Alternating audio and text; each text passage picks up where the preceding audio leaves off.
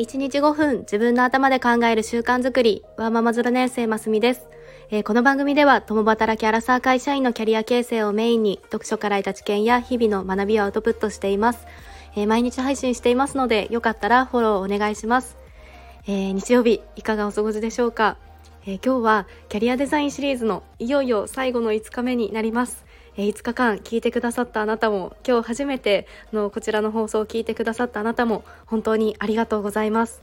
あの WBC がの盛り上がっていてでいろんなところで言われていますが大谷選手のあの人生設計ノート見た方いらっしゃいますか？の高校3年生の時に書いていたというものでなんか22歳でメジャーのこう最高栄誉賞を取るとか24歳でノーヒットノーランとか27歳で WBC の MVP みたいに今後のその自分の人生をこうしたいっていうのを描いたものだったそうです。で本当に書いたものに近い形で叶えてきてるんですよね。でこの大谷選手ほどにこう細かく書き上げるのは難しいかもしれないですがこの自分はこうありたいみたいなイメージを持つことで人生の方向性を決めるというのはのまさにこのキャリアデザインの目的になります。で私も過去は目の前のことをやってきてで正直5年後とか10年後とか言われても全然イメージできないし、まあ、でもやりたいことは分からなくて悶々していました。でだからこそこの過去を振り返ってでいろんな手法を試して自分の棚卸しをしたりしてでやっと未来の方向性が見えてきたというところです。で今回はそのプロセスをこの自分なりにこのキャリアデザインシリーズとしてまとめています、えー、ぜひ概要欄にリンクを貼っていますので一連の流れで聞いてもらえたら嬉しいです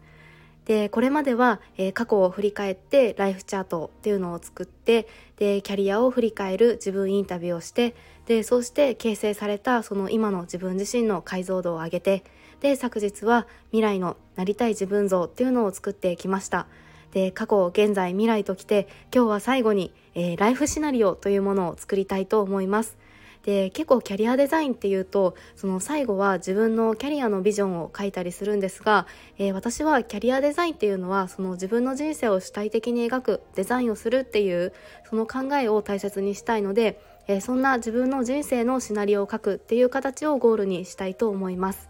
はいでシナリオ作りについては、えー、3つの段階で進めたいと思います。で1つ目は、えー、まず中長期的な将来像のリストを作ります。で、えー、6つの質問をピックアップしていきます。でこれはぜひ4回目で作ったロールモデルなんかを頭に浮かべたりして書いてみてください。はいで1つ目はその人生でやってみたいことや生きているうちにやっておきたいこと。はい。で2つ目は将来誰に対してどのような貢献をしたいですか？で3つ目は自分のどんな能力や強みを生かしていたいか？もしくはこれから身につけていたいか、えー、これはぜひ3回目の自己理解をもとに書いてみてください。で4つ目、えー、今後取り組んでみたいテーマや課題はどのようなものがありますか？で5つ目は将来どのようなことを大事にして仕事をしたり生きていきたいですか？で6つ目、えー、将来仕事でどのようなことを実現したり達成していきたいですか？はい、えー、いかがでしょうか？はい。で、えー、2つ目は、えー、1つ目で書いたこの将来像のリストに対して、えー、今の自分との差分を考えていきます。で例えば将来像に求められる要件として、えー、必要な能力とか経験とか行動の特性とか専門知識とか資格とか人間関係などを考えてみます。でそれに対して今の自分にまだ足りてないところとか、えー、頑張りたいこととか今の自分の仕事がつながりそうな業務とか行動はあるか。あとは逆に今の仕事以外で取り込みそうなことっていうような、えー、差分を上げてみてください。はい。